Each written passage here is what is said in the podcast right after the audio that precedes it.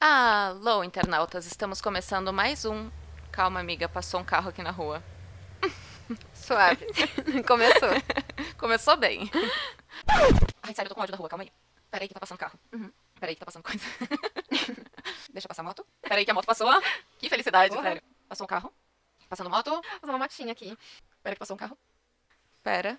Nossa, hoje tá impossível, amiga. Tá bem difícil essa Tá rua. foda. Mais Hoje é um, Velozes mais e um. Furiosos? Pera aí que tá passando um monte de carro, eu vou puxar tudo de novo.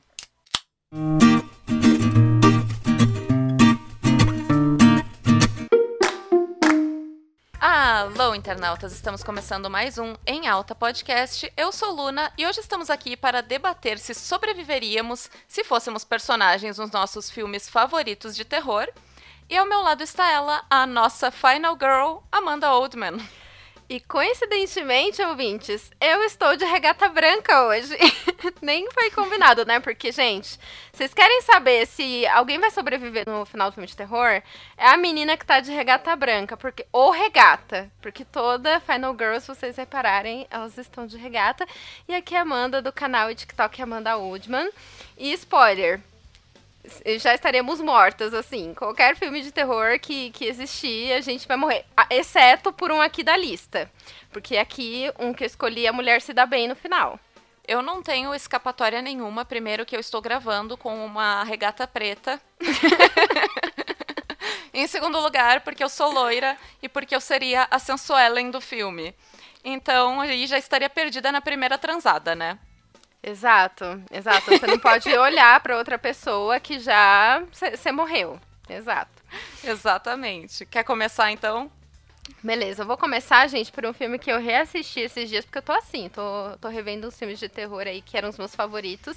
E pra quem não sabe, existe uma regra dos 15 anos. Qualquer filme que você tenha assistido antes dos 15 anos, se você gostou muito ou se você odiou, você tem que assistir de novo, porque quando a gente tem 15 anos, a gente não tem muito critério. Então, pode ser uma surpresa.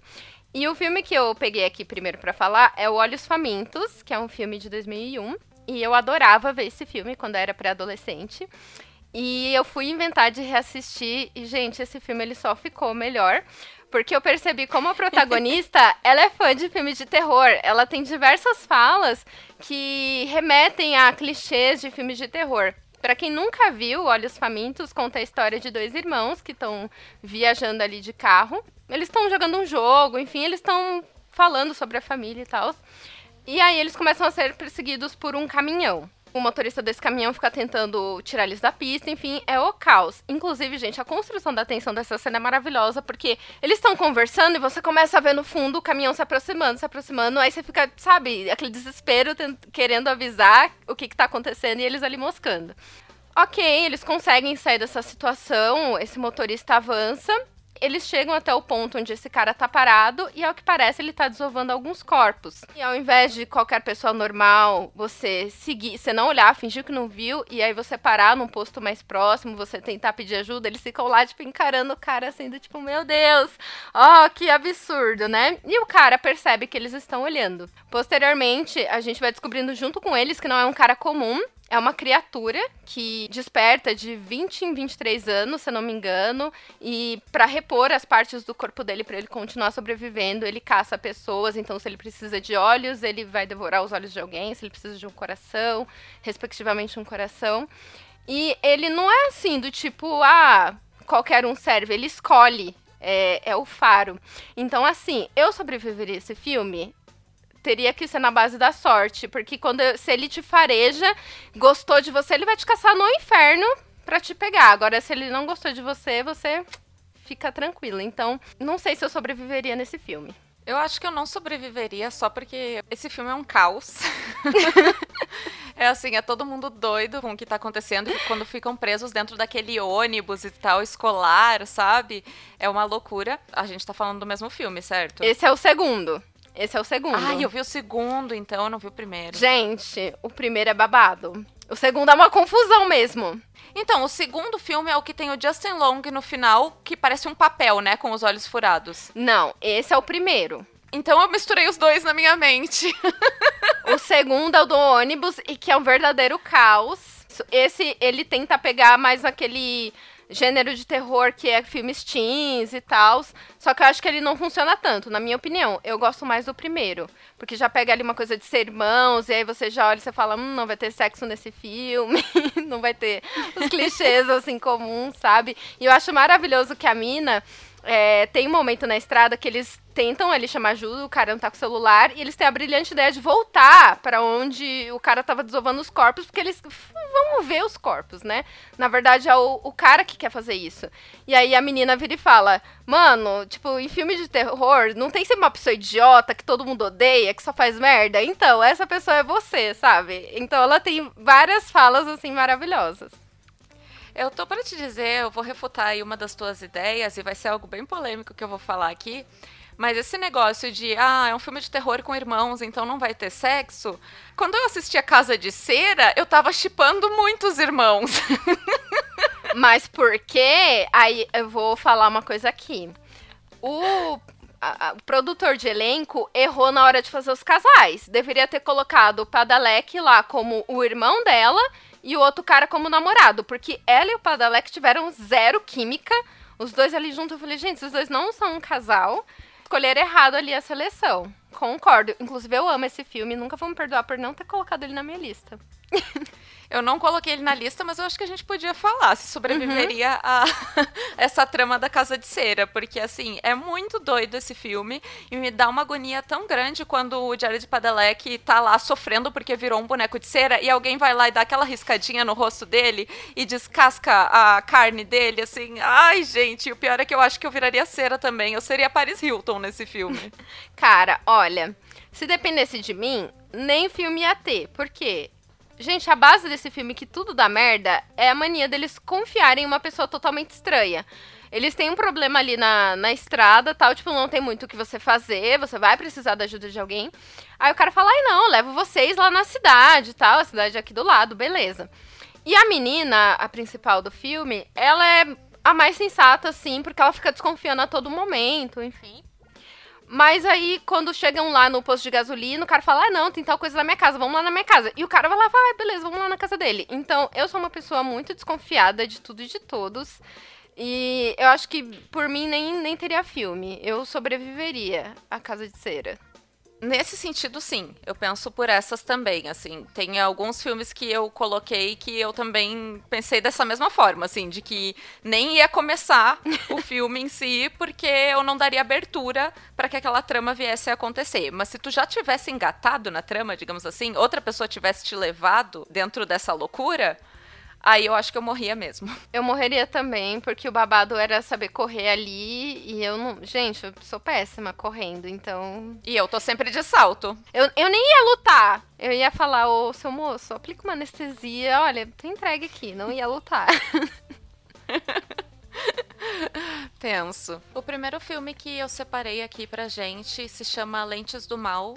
E como ele é um filme de 2009 ele tem aquela película azul bem específica. Aquele filtro. Mas é o meu filme de terror favorito. Eu gosto muito da trama dele, que é sobre universitários que resolvem fazer um estudo sobre o medo. E um dos jovens, ele começa a mexer com o psicológico da galera que está cedendo depoimento. Aí ele faz essas pessoas reviverem os traumas que elas tiveram na vida. E esse filme entra naquela questão que tu tinha falado sobre que comigo isso não ia continuar. Porque no momento que o cara começa a querer mexer com a vida dos outros, eu já ia ficar, porra, sai da minha vida, não te quero por perto. E encerrar a minha parte do estudo ali com ele. Eu ia fugir rapidinho da situação. Eu vi esse filme com você e eu não lembro se tem um orientador tem um orientador para ter chegado num ponto assim que, gente, galera, é uma tese, né, que eles estão fazendo. Isso. Não tem um orientador pra você chegar, ó, esse mano aqui tá com as ideias erradas, ele tá sendo muito escroto. Porque, assim, é, eu penso que teria a possibilidade de eu sobreviver, de achar tudo aquilo muito bizarro e falar, ó, tô fora. Ou poder, eu poderia morrer porque, assim, envolve uma questão de relação de confiança, né? São pessoas ali que você tá estudando junto, enfim, vocês estão alinhados em querer chegar a determinado resultado. Então eu não sei se a pessoa, usando a confiança que tenho nela, ela de repente não me prenderia ali. E faria o estudo comigo. Pois é, o que eu pensei é que, como é um estudo psicológico, em cima ali de cobaias, poderia muito bem o cara ali principal, né, que tá justamente mexendo com a galera, exercer uma dominância usando, né, da psicologia em cima das pessoas. E como eu já passei por situações de abuso e situações assim muito próximas de gaslighting, da pessoa pegar e modificar o que eu pensei e tal, e eu já estou meio que vacinada contra isso, se acontecesse hoje em dia esse filme na minha vida, eu já ia sair correndo rapidinho, porque hoje eu já não dou muita abertura. É, você já saberia identificar que o negócio ali tá bizarro. Mas o engraçado é que no filme a galera percebe que o cara tá, tipo, indo muito longe e ninguém faz nada. Não tô querendo passar pano aqui, mas ninguém faz nada. Enfim. Sim. E sem falar que eu jamais contaria a minha fobia, o meu medo. Eu não conto para as pessoas porque eu tenho medo de usarem contra mim tanto pro mal quanto para um lado que tem gente que é muito idiota e que assim, você conta, por exemplo, no meu caso, tenho medo de aranha. Aí a pessoa pega uma aranha morta e fica, sabe, tentando uhum. encostar na pessoa. Sim. Gente, olha, se você é assim, eu te odeio, do fundo da minha alma. Eu odeio gente assim.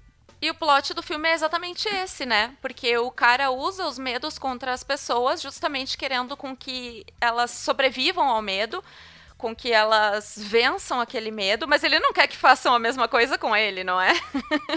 É muito gatinho ele, muito engraçado. Então, olha, vou ficar também aí no Olhos Famintos, meio termo. Não sei se eu sobreviveria. Mas você falou de gaslighting, aí eu já vou puxar o meu outro filme favorito, que é um é um grande é uma aula assim para quem quer saber o que é gaslighting, que é o filme O Bebê de Rosemary, de 1969. Eu estou percebendo um denominador comum entre esses dois filmes, porque ambos os criadores são escrotos, tanto de Olhos Famintos quanto do Bebê de Rosemary. E o filme, ele traz a história de um casal que aquilo sonho, estão comprando sua primeira casa, seu primeiro imóvel. E é um prédio maravilhoso, um apartamento antigo, assim, eu adoro apartamentos, assim, qualquer imóvel antigo. E eles querem começar a família, ter um filho, só que é algo pra mais pra frente, não é algo pra agora. A partir do momento que eles se mudam para esse apartamento, eles começam a ser assediados pelos vizinhos, mas não é aquele assédio, assim, de, de uma pessoa que você se sente desconfortável. Você se sente desconfortável, mas você fica com dó da pessoa porque são idosos. Então eles ficam ali o tempo todo, ai, querendo saber deles, e a menina super desconfortável, mas ao mesmo tempo, poxa, idosos, né, carentes. E eles começam a sempre ficar falando de filhos, que, ele, que eles têm que ter filhos, que há muito tempo eles não veem uma criança naquele prédio. E eles começam, aos poucos no filme, a entrar muito na vida dessa menina, a um ponto de que ela começa a se isolar da, da família e dos amigos. E aí ela se vê, tipo, os únicos amigos que ela tem são os moradores daquele prédio. Até um ponto que ela, certa noite, ela vai dormir com o marido dela, enfim. E ela tem um sonho bizarro em que ela vê pessoas dentro do quarto dela e esse filme é maravilhoso porque você não sabe se isso realmente aconteceu, se aquela galera tava dentro do quarto ou se é coisa da cabeça dela. Eu amo filmes assim. E aí, nisso ela começa a entrar, o filme aborda como se ela estivesse numa paranoia. Porque todo mundo no filme é muito querido e realmente parece que ela tá louca. E aí chega num ponto que ela desconfia que essa galera faz parte de uma seita para ela ter o filho do demônio. E como tudo é muito absurdo o que tá acontecendo no filme, você fica assim, cara, essa menina tá louca ou ela tá falando a verdade? E aí no final tem a, a verdade, tem a resposta. Esse filme é de 69, eu posso falar o final? Pode. Ou você vai. É, é realmente, ela tava certa o tempo todo. E no filme inteiro tratam ela como se ela fosse louca, assim. E você também começa a enxergar ela como louca. Então, assim, é, é um dos filmes que eu acho que é um exemplo claro, assim, de gaslighting, o que fazem com essa mina. Uhum. E é um medo muito grande que eu tenho. É de, tipo, me tratarem como se eu fosse uma pessoa não falando de forma pejorativa, mas como se eu fosse uma pessoa louca, sendo que eu não sou. Eu tô certa ali no que eu tô, tô vendo, as evidências estão ali, mas todo mundo tá me tratando como insana, sabe? Morro de medo. Eu acho difícil dentro dessa situação escapar de se sentir maluca mesmo, porque como são todas as pessoas contra ti, é muito complicado. Não tem como dobrar, é todo mundo. Se fosse assim, uma pessoa ou outra, que nem no filme que eu citei, o Lentes do Mal, aí tudo bem. Aí tu consegue fugir, de repente tu fala ali com teu terapeuta, tu fala com outros amigos e tal, mas como todo mundo ao redor dela tava contra o que ela estava falando que era verdade, aí fica muito complicado mesmo de não se sentir a errada do rolê. Exato, e ela chega a pedir ajuda, assim, digamos que externa, mas assim, tudo foi muito pensado, porque indica o médico que ela tem que passar. Uhum. É, e todo mundo é muito querido, parecem muito pessoas solícitas. E o médico lá, ele é, tipo, super requisitado na cidade. Então ela se sente muito privilegiada e, poxa, ela aceita. E em diversos momentos ela tenta pedir ajuda e ficam usando isso contra ela, falando que ela tá paranoica. E, gente, é, é é aflição pura assistir esse filme, sabe? Ele é, ele é muito intenso. Assim, a situação que ela fica no final. Coitada. Aí, sobre sobreviver nesse filme, eu já acho que eu estaria mais suscetível a cair. Eu também. o próximo filme que eu separei é It, A Coisa, a versão de 2017, que é a minha favorita. Eu até gosto da sequência com os adultos, mas eu acho que o terror com crianças é mais impactante. E eu duvido que alguém não conheça o plot do filme, né?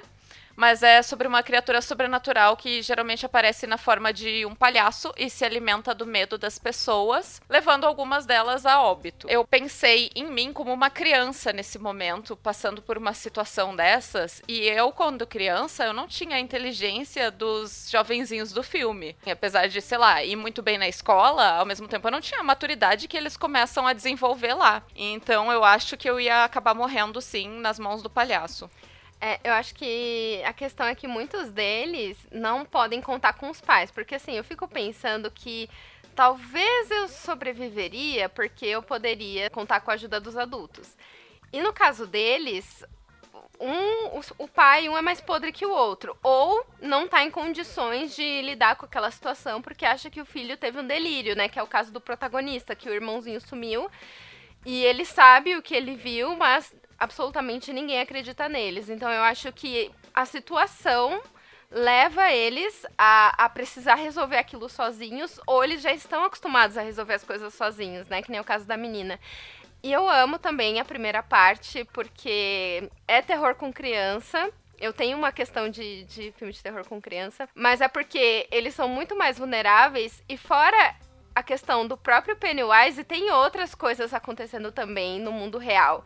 É, tem um que é, é, perseguido por um marginalzinho lá, que. No uhum. segundo filme que, que o negócio pega mais. A menina que é vítima de abuso do pai e que, gente, é, nossa, me dava para mim, as cenas dela com o pai eram piores do que as cenas que o Pennywise aparecia. E a trama também do personagem que é. Gente, eu sou péssima de nomes, tá? Que é o único personagem negro do filme. Que ele tá passando em frente à casa e é aquela cena pavorosa do, dele se lembrar do, dos pais, da família que morreu uh, queimada, e a forma com que ele é tratado pela família, e que eu não consigo nem vilanizar a família dele em específico, porque assim, é, é uma galera que já se fudeu muito na vida, então dá para entender, não falar que é certo, mas dá para entender por que, que eles exigem tanto dele. Sim, até porque se passa em outra época, né? Não exatamente na nossa, ali anos 80, mais ou menos, se não me engano.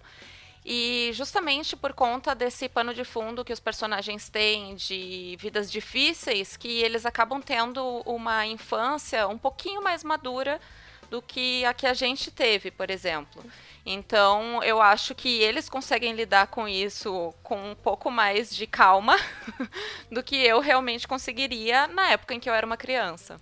Sim. Então, cara, vou ficar. Eu, gente, eu sou péssima para isso. Eu tô ficando sempre muito dividida em todas as situações. Mas tá, considerando então que eles são crianças fodas, assim, que sobrevivem, como eu fui uma criança meio que leite com pera, eu iria morrer, assim. É de primeira que o Pennywise aparecesse, eu iria morrer. E menção honrosa para cenas em que o Pennywise aparece no primeiro filme, que são, são muito mais aterrorizantes do que do segundo filme. O segundo filme eu não consigo levar a sério. Eu quero só também ressaltar aí uma menção honrosa da minha parte, que eu esqueci de incluir no episódio anterior que a gente falou sobre crianças malditas dos filmes de terror, que eu acho incrível o desenvolvimento do George que é a primeira morte do Pennywise, né? Aquele menininho, e ele acaba voltando no decorrer do filme como uma assombração pro irmão dele mais velho. E aquele menino dá muito medo. Os momentos em que ele tá no porão, e tudo alagado, e ele começa a gritar para todo mundo flutuar com ele. Gente, ele arrasa demais. O ator é muito bom. Ele tá também numa série que eu gosto muito, que ela é meio de terrorzinho, assim, só que focado pro público infantil, que é Lock and Key. E ele tá ótimo lá também. Nossa, gente, essa cena aí da casa alagada é, é pavorosa. Ah, e sem falar, outra menção honrosa pro menino que é o irmão dele, que contracena com ele. A culpa que eles. Gente, a jornada daquele menino mexe muito comigo, porque eu tenho uma relação muito forte com os meus irmãos. Então eu fico pensando, se eu tivesse na mesma situação que ele, eu também não iria conseguir seguir em frente, assim. Eu também iria ficar ainda me sentindo tão culpada quanto ele ficou. Que ele fica ali com a questão do irmão, pensando, ah, se eu tivesse acompanhado ele, se eu tivesse ali, enfim. Eu lembrei agora, e isso comprova o quanto eu morreria nesse filme, fosse na faixa etária das crianças, quanto na sequência com os adultos.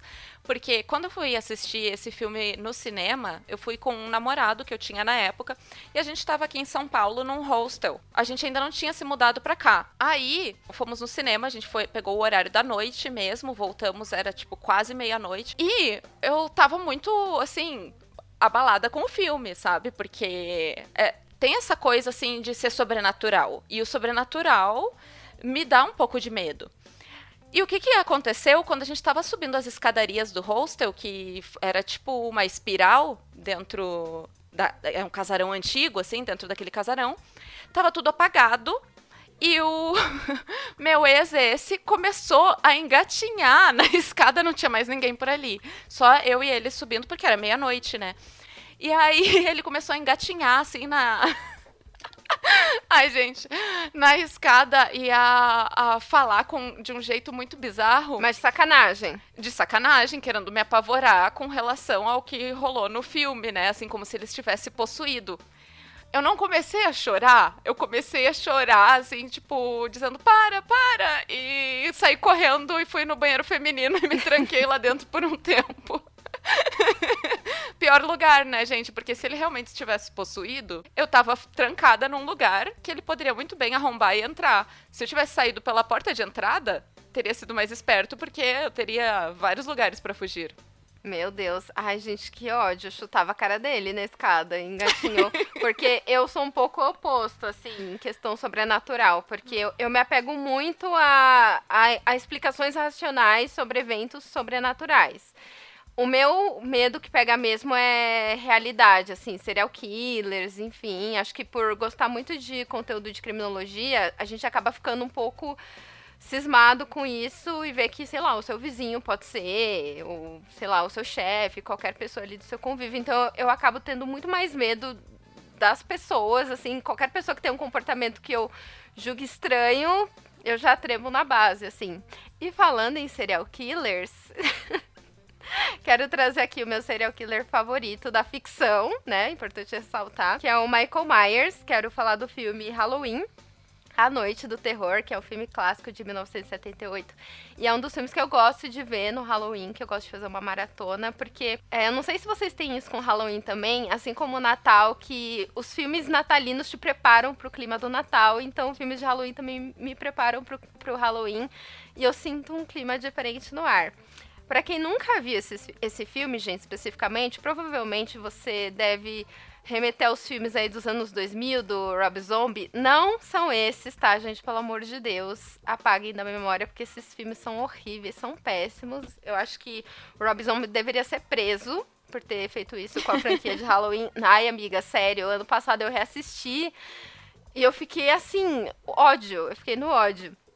É, esse filme clássico é que apresenta, esse de 78, que apresenta o personagem Michael Myers, que é um dos vilões aí do, do cinema de horror mais famosos, em que ele comete um crime na noite de Halloween, enquanto os pais não estão em casa, a irmã dele tá sendo babá dele. E aí, por motivos aleatórios, criança que estava com uma faca, ele mata a própria irmã. Tem até uma questão, uma discussão pro lado da psicologia, que é pelo fato dele ter visto a irmã transar, enfim.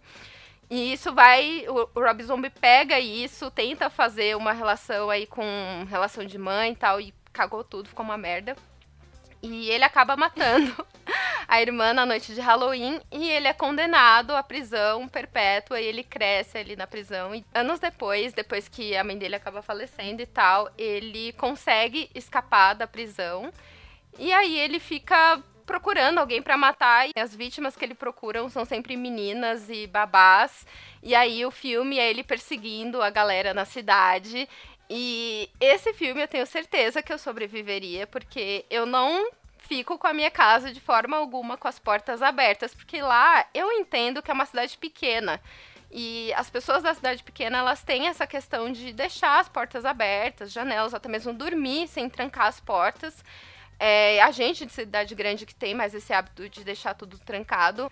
Então, nesse filme, eu tenho certeza que eu iria sobreviver, porque eu não deixo nada aberto assim. Até durante o dia, a gente tem o hábito aqui em casa de deixar tudo trancado. Eu brinco aqui que na minha casa, sim, se acontecer alguma coisa, a gente tem muitas rotas de fuga, porque é tudo sempre muito lacrado. Então, esse eu iria sobreviver. Eu também tenho muito desse cuidado, até porque morando sozinha, eu fico com um pouco de medo de invasão, né? Porque a gente não só teme perder as coisas que tem dentro de casa, como teme pela vida e por, sei lá, ser estuprada. E aí eu sempre cuido para trancar as portas. Eu tenho tanto isso enraizado que quando eu saio de casa, eu já automaticamente tranco a porta. E aí quando eu tô na parada de ônibus, eu fico pensando, mas eu tranquei a porta? Porque já tava tão assim certo de que eu trancaria que depois eu fico pensando assim, nossa, mas eu não lembro de ter trancado, porque eu faço isso total no automático. Então eu acho que eu teria uma boa chance de sobreviver aí. e é aquela coisa, não chamar atenção para si num momento em que, sei lá, tu tá vendo que tá acontecendo uma coisa bizarra na tua rua. A única pessoa sensata nesse filme é a Laurie, que ela percebe que, cara, tem alguém seguindo e ela fica muito atenta a isso. E o resto da galera, tipo, é bem foda-se. Mas boa parte das merdas que acontecem no filme, na verdade, todas as merdas, é que a partir do momento que o Michael ele foge é, do presídio ninguém avisa a cidade, tipo, olha, um condenado tá solto aí, galera, vamos ficar em casa e tal. E, e eles tentam pegar ele, assim, saem pela cidade aleatoriamente, mas não avisam ninguém. E aí o massacre rola. E eu tenho esse mesmo hábito que você. Eu, eu tranco tão rápido que eu não lembro depois. Porque já, já faz parte do nosso padrão de comportamento que muitas vezes eu já voltei do ponto de ônibus para conferir se eu realmente tinha trancado. Então, esse eu iria sobreviver. Fora que é um filme que tem muitos adolescentes, e os adolescentes que morrem são os transantes. Como eu não era uma adolescente transante, então eu, eu iria sobreviver, assim, tranquilamente. É, eu confesso que quando adolescente eu também não era uma adolescente transante. Isso foi mudando no decorrer dos anos. Mas o meu filme, agora no número 3 que eu trouxe, é Sharknado, que é sobre um desastre natural que ocorre numa praia, né, onde tubarões são puxados do oceano através de um tornado e matam as pessoas pelo ar. Então, assim, não só pelo ar, né, eles acabam caindo na terra, eles matam todo mundo. São assim, tipo, muitos tubarões que tem nesse nessa praia, assim. Ai, Sharknado é maravilhoso, é um filme de terror trash, eu amo toda a franquia. Ele viaja pra caramba nos últimos filmes, porque coloca robôs, os tubarões vão pro espaço, é incrível. E num rolê desses aí de Sharknado, assim, eu acho que a galera era muito burra no filme, porque ficava andando na rua entendeu? Os tubarões estão voando assim e tipo matando as pessoas. Então eu acho que eu teria o bom senso de me abrigar em algum lugar que eu achasse bem seguro. Sim, fora que acontece em cidades litorâneas, né? Então a gente tá suave aqui. a gente. É, o paulista, ele não tem praia, então a gente tá bem de boa, sobreviveria também. Porque é, até quando a gente recebe avisos, eu não sei se você recebe, mas. Porque eu acho que isso é muito por bairro. Que aparece na televisão e você recebe uma mensagem no celular, alerta de chuvas, evite sair de casa, sabe? Então, já assim, eu já evito sair de casa, porque é, teoricamente só uma chuva, mas pode causar alagamento, então, ou deslizamentos. Então, cara, se, imagina se tem tubarão caindo do céu. Gente, não ia me ver tão cedo.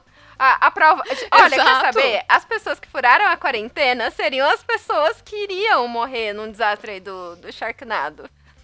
Ia Todo isso. mundo que tava indo em rave clandestina já era, assim, os tubarão iam comer tudo. Mas assim, o filme, ele traz uma questão que é, como os tubarões são puxados por um tornado, o tornado ele pode trespassar cidades. Hum. Ele pode levar os tubarões para uma cidade que não é litorânea também, que por isso que tem 700 mil filmes do Sharknado, né? Então, a gente correria o risco, mas eu acho que a gente teria muita inteligência para lidar com isso. Sim, gente, estaria vivíssima, estaria vivíssima. E, ah, aproveitando que você citou um, um, filme trash, eu quero fazer uma menção honrosa, que até eu já falei desse filme no nosso episódio de filmes trash, tá ouvindo? A gente tem um episódio, que é um episódio que tá bem legal. E que é o filme Centopeia Humana, que é o meu filme favorito do cinema trash, assim. Quem nunca viu, veja, porque vocês estão perdendo uma pérola, que é a história de um médico, que ele é aposentado, e ele fica. Ele tinha uma afeição muito grande pelos cachorros e ele fez um experimento com eles. Gente, agora pensando, se isso é ter afeição pelo bicho, o que, que não é ter afeição? Mas enfim. E aí, ele usou eles para testar um projeto que ele tinha de centopeia, né? Então, ele uh, uniu a boca do cachorro ao ânus de um, que uniu ao de outro também, formando três conectados um ao outro. Um trenzinho. Um trenzinho do mal, maligno. E daí. Bem chique esse trem. Mas seguindo, aí um belo dia ele fala: vou fazer isso com gente. E aí, coincidentemente, é, duas minas elas acabam tendo um problema com o carro e vão pedir ajuda na casa desse cara. Elas não suspeitam que tem nada de errado, porque a casa dele é toda chiquetosa, enfim, ele recebe elas ali relativamente bem, mas ele é muito excêntrico. Só que aí elas é, acabam sendo capturadas por ele e elas descobrem que já tem um outro cara lá dentro que ele sequestrou. E aí ele vai colocar o projeto dele de centopeia humana em prática, que é unir essas três pessoas da boca pelo ânus. E, gente, que aflição. Ai, é tenso. É, é, dá muita aflição, porque assim, não é conectar só, ah, ele colocou uma corda e, e prendeu. Não, ele, ele faz é, um procedimento cirúrgico para poder conectar a boca de uma pessoa ao ânus da outra. E aí, só o primeiro, que ele chama de alfa, e, nossa, além do, da pessoa ser. fazer todo esse tipo de barbaridade, ainda é, é machista escroto, né? Porque ele coloca o cara na frente, porque ele é o homem.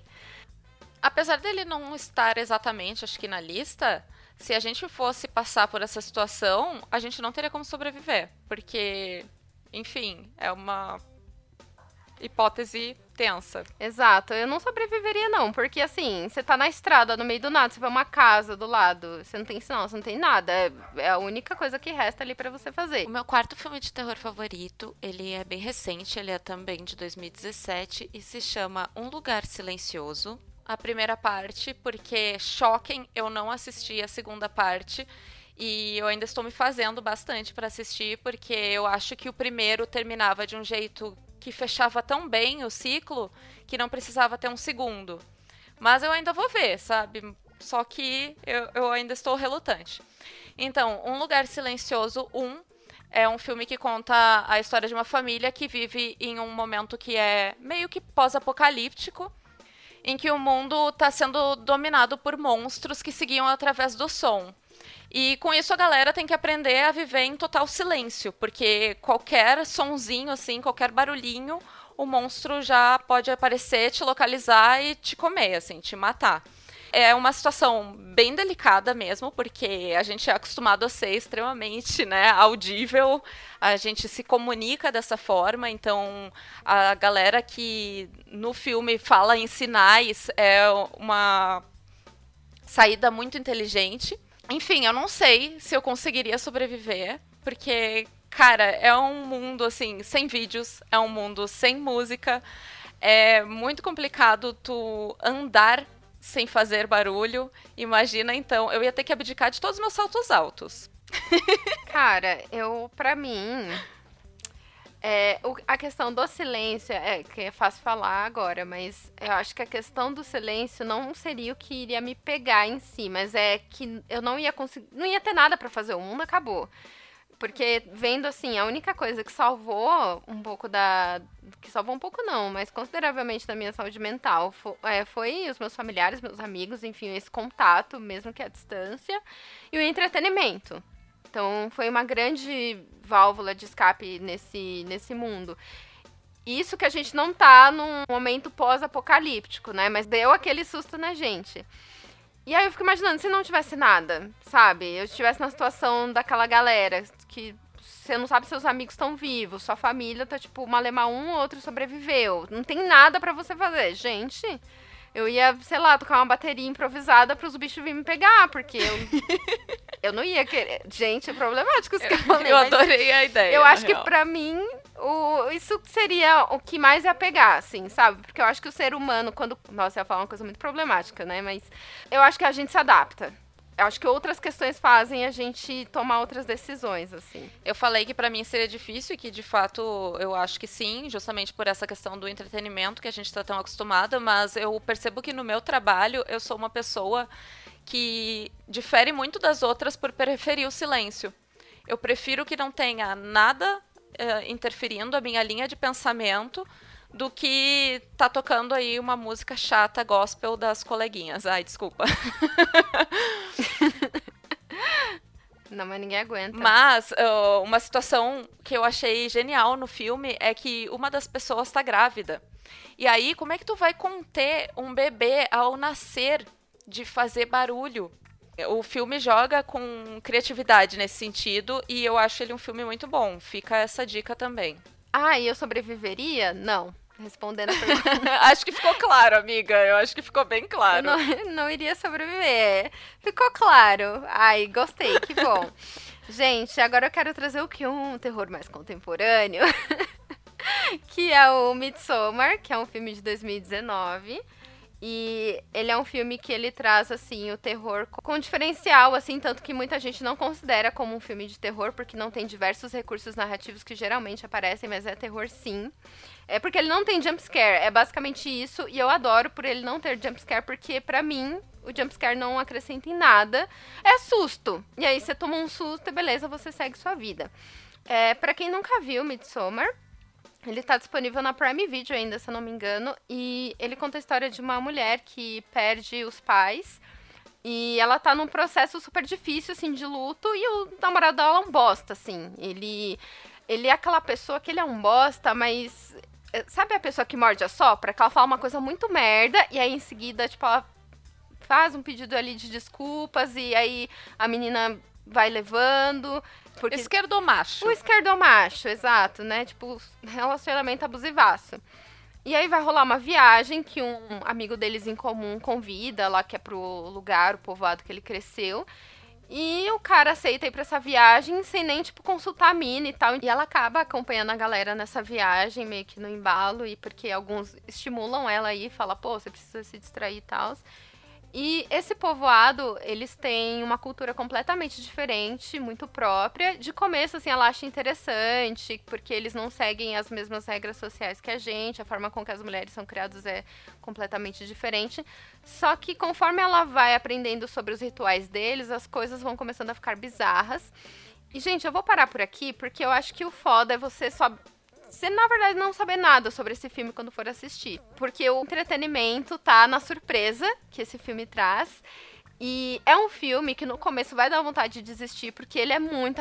No comecinho ele é muito arrastado, assim. Até você entender o que tá acontecendo ali, eu acho um filme muito lento, mas depois da cena do almoço, galera, que vai ter lá uma.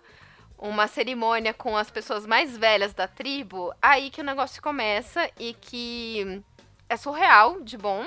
E eu acho que eu sobreviveria porque eu tentaria seguir no embalo da galera, porque a, a, a, falha das pessoas foi tentar, tipo, sair do rolê. Então eu acho que eu iria sobreviver. Primeiro que eu não ia querer ir nessa viagem. É, eu também não. Que não é meu tipo de viagem, ir para um povoado assim, algo distanciado. Eu já não gosto muito de trilha.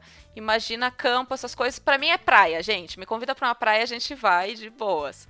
Então eu já escaparia aí. Segundo, se eu acabasse sendo meio que obrigada, tipo, eu amasse muito esse cara e ele dissesse: "Não, se você não for, eu vou terminar com você" e tal. Primeiro que eu deveria deixar ele, mas se eu fosse eu acho que eu ia ficar tentando fugir daquele lugar. Eu ia tentar escapar, pedir um Uber, qualquer coisa, sabe? Eu ia tentar fugir do lugar e eu não ia querer permanecer lá por tantos dias quanto eles ficaram, ou sei lá se foi. Não lembro em quanto tempo se passa o filme. Eu sei que, assim, eu não ia aguentar aquela situação e aquelas bizarrices. É, um, um puta terror psicológico, assim, né? Porque pra menina ter conseguido. Eu acho que ela só conseguiu passar por tudo aquilo graças ao ódio que ela começou a ter do cara. Eu acho que isso salvou a vida dela. Inclusive, eu amo. Ai, gente, o final é tudo. Eu amo aquele final. Gente, ó, conversamos um negócio aqui em off e eu vou fazer uma errata, eu morreria, tá? Só pra informar vocês, eu morreria no, no Midsommar. Se eu aceitasse ir pra essa viagem, porque assim, eu tenho um rolê também de às vezes não gostar. Em rolê, que vai ter pessoas que eu não conheço, é uma coisa. Viagem, não faço porque eu vou ter que ficar convivendo com aquelas pessoas por dias. E se eu não for com a cara de alguém? E se eu brigar com alguém? Eu vou ter que tolerar a presença daquela pessoa, então eu não iria. Exato. Eu tô junto. Mas se eu fosse, eu morreria. o meu quinto filme é Old, ou Tempo, né, na tradução. Ele é um filme que a gente já fez aqui um episódio inteirinho falando sobre ele, mas a gente não chegou assim a cogitar como seria se nós estivéssemos lá dentro do filme. E Old conta a história aí dessa família, né, que ficou presa numa praia onde todas as pessoas acabam envelhecendo muito rapidamente. Uma vida se passa inteirinha em um dia só. E com isso, né, eu acho que se eu fosse aquela criança, começando por aí, como que eu conseguiria me salvar, talvez? Se eu fosse a criança, eu teria desvendado a charada que o amiguinho tinha dado para ela, que já dava uhum. toda a pista de como se salvar da ilha, de certa forma. Eu teria feito isso logo que eu tivesse chegado, porque eu sou muito curiosa com esses negócios de enigmas. Então, eu não teria deixado isso assim pro final do dia. Eu teria feito isso logo de cara. Talvez eu tivesse feito isso antes de chegar na praia. Mas se eu não fosse uma das crianças, fosse um dos adultos, acredito que a vida ia se passar e eu ia morrer ali mesmo. Então, como eu havia até comentado no episódio de Old, eu nem sei se eu estaria lá, porque tudo é fruto de uma promoção, né? Que os personagens eles ganham, acho que tem a ver com cartão de crédito, alguma coisa assim. Mas suponhamos que fosse uma coisa assim que passasse muita, muita, muita credibilidade. É, eu acho que eu não iria lá na praia porque eu tenho uma cisma de quem já foi em rolê de turismo sabe como que é. Quando você vai num lugar, todo mundo fala que é tudo coberto, e aí você tem uma surpresa que é ali o passeio, alguma coisa vai ser paga. Então eu acho que eu não iria por uma questão de achar que, ah, eles estão falando que é tudo de graça, mas eles vão tentar me cobrar e eu não vou ter como pagar, sabe? Mas digamos que eu fosse uma pessoa rica, que dinheiro não importasse, eu iria morrer. A não ser que eu fosse criança, porque levantando até essa questão dos enigmas, é, eu tive uma fase na infância que eu gostava muito daquelas revistinhas e de livros que tinham é, mensagens que você tinha que decodificar. Eu achava super divertido. Então eu acho que eu já iria. Uh, fi... O menininho me deu ali o papel, eu já iria querer decodificar, sabe? Sim, eu gostei que teve várias hipóteses. Se eu fosse rica, se eu fosse criança, se eu fosse pobre. Gente, eu sou extremamente indecisa, então tem que pensar em todas as possibilidades possíveis. O que é péssimo, né? Sinal de que eu demoro pra tomar uma decisão. Qual é teu próximo filme? E é o último, não é? O meu próximo e último filme é o filme Invasão Zumbi, de 2016. É um filme sul-coreano maravilhoso. E tinha que colocar zumbis na lista. Faz tempo que eu não vejo um, um filme assim, massa de zumbi. E é a história de um cara que ele, se eu não me engano, ele tá com a guarda da filha. Não me lembro por qual motivo ele tá com a filha. E eles vão voltar para determinado local que eles residem e eles pegam um trem. Então, quando os dois estão dentro lá do trem, o metrô, é, é, uma mulher começa a dar os primeiros sinais de que está infectada. E o que eu amo é que é um filme que se passa como se zumbi não existisse naquela cultura, como se ninguém nunca tivesse ouvido falar, então tentam socorrer ela, só que ela tá super agressiva e começa a atacar ali os, a tripulação e atacar também os outros passageiros. E é extremamente agonizante porque isso acontece dentro de um, um metrô. Olha, os paulistanos, é, nessa situação, acho que se imaginam assim, ó, pra essa estação da Sé, 6 horas da tarde, sabe? Imagina. E aí começa essa infestação e eles tentam ali se, se desvencilhar, eles tentam uh, se salvar. E é um grupo muito misto. Eu gosto bastante porque tem o cara que tá com a filha, que é uma criança, tem a mulher que é grávida, tem um outro cara avulso. Então é um grupo bastante misto e que você, por pelo repertório de filmes de zumbi que você tem, você pode já achar que um, quais vão sobreviver, mas no final das contas você está errado, porque esse filme ele é bem surpreendente no final. Inclusive, o final é muito triste. Dá vontade de chorar. E estaria morta, gente. Porque se começa um surto de zumbi no metrô de São Paulo, não tem sobreviventes, a não ser que você já esteja na plataforma perto da saída. Porque se você estiver dentro do vagão, dois beijos. Eu sobreviveria. Ou você morre pelo zumbi, ou pisoteado. Porque, gente, as pessoas, quando estão no metrô, não existe amor, não existe nada. Não existe empatia. Não existe amor em SP, para começar por aí. Mas. Existe, gente. eu vou dizer que eu sobreviveria a esse filme. Por quê? Porque eu odeio multidões. Eu tenho pavor de multidões. E com isso, assim que se instaurou a pandemia aqui no Brasil, eu pedi para o meu chefe para, no momento em que eu estivesse trabalhando presencial novamente, eu trocasse o horário de entrada no trabalho e de saída. Por quê? Porque o meu horário de entrada era chegar no trabalho às 8 da manhã. Para chegar no trabalho às 8 da manhã, eu pegava condução lotada, eu pegava ônibus, pegava metrô, porque tinha que ir de um para outro. E aí eu estaria muito suscetível a pegar o Covid. Como eu troquei de horário, eu vivo tranquilamente, sempre sentadinha no ônibus, o ônibus totalmente vazio, sempre sentadinha no metrô, de boas, plataformas limpas, mal tem gente, porque esse é um horário muito gostoso. Não me copiem, né? porque senão vocês vão estragar o meu horário perfeito. E com isso eu ia conseguir fugir com facilidade, justamente por não ter muita gente ao meu redor. Então não teria pisoteamento, não teria aquela muvuca doida eu sou uma pessoa que, assim, se puder fugir de qualquer situação de multidão, eu fujo. Eu só fui, acho que em uns cinco ou seis shows de rock na minha vida, ou pop também, porque eu não podia perder a oportunidade de ver aqueles artistas que eu tanto gostava. Mas eu odeio ir em shows porque tem muita gente ao meu redor. E eu nunca fui, por exemplo, num festival, porque festival triplica, quadriplica o número de pessoas.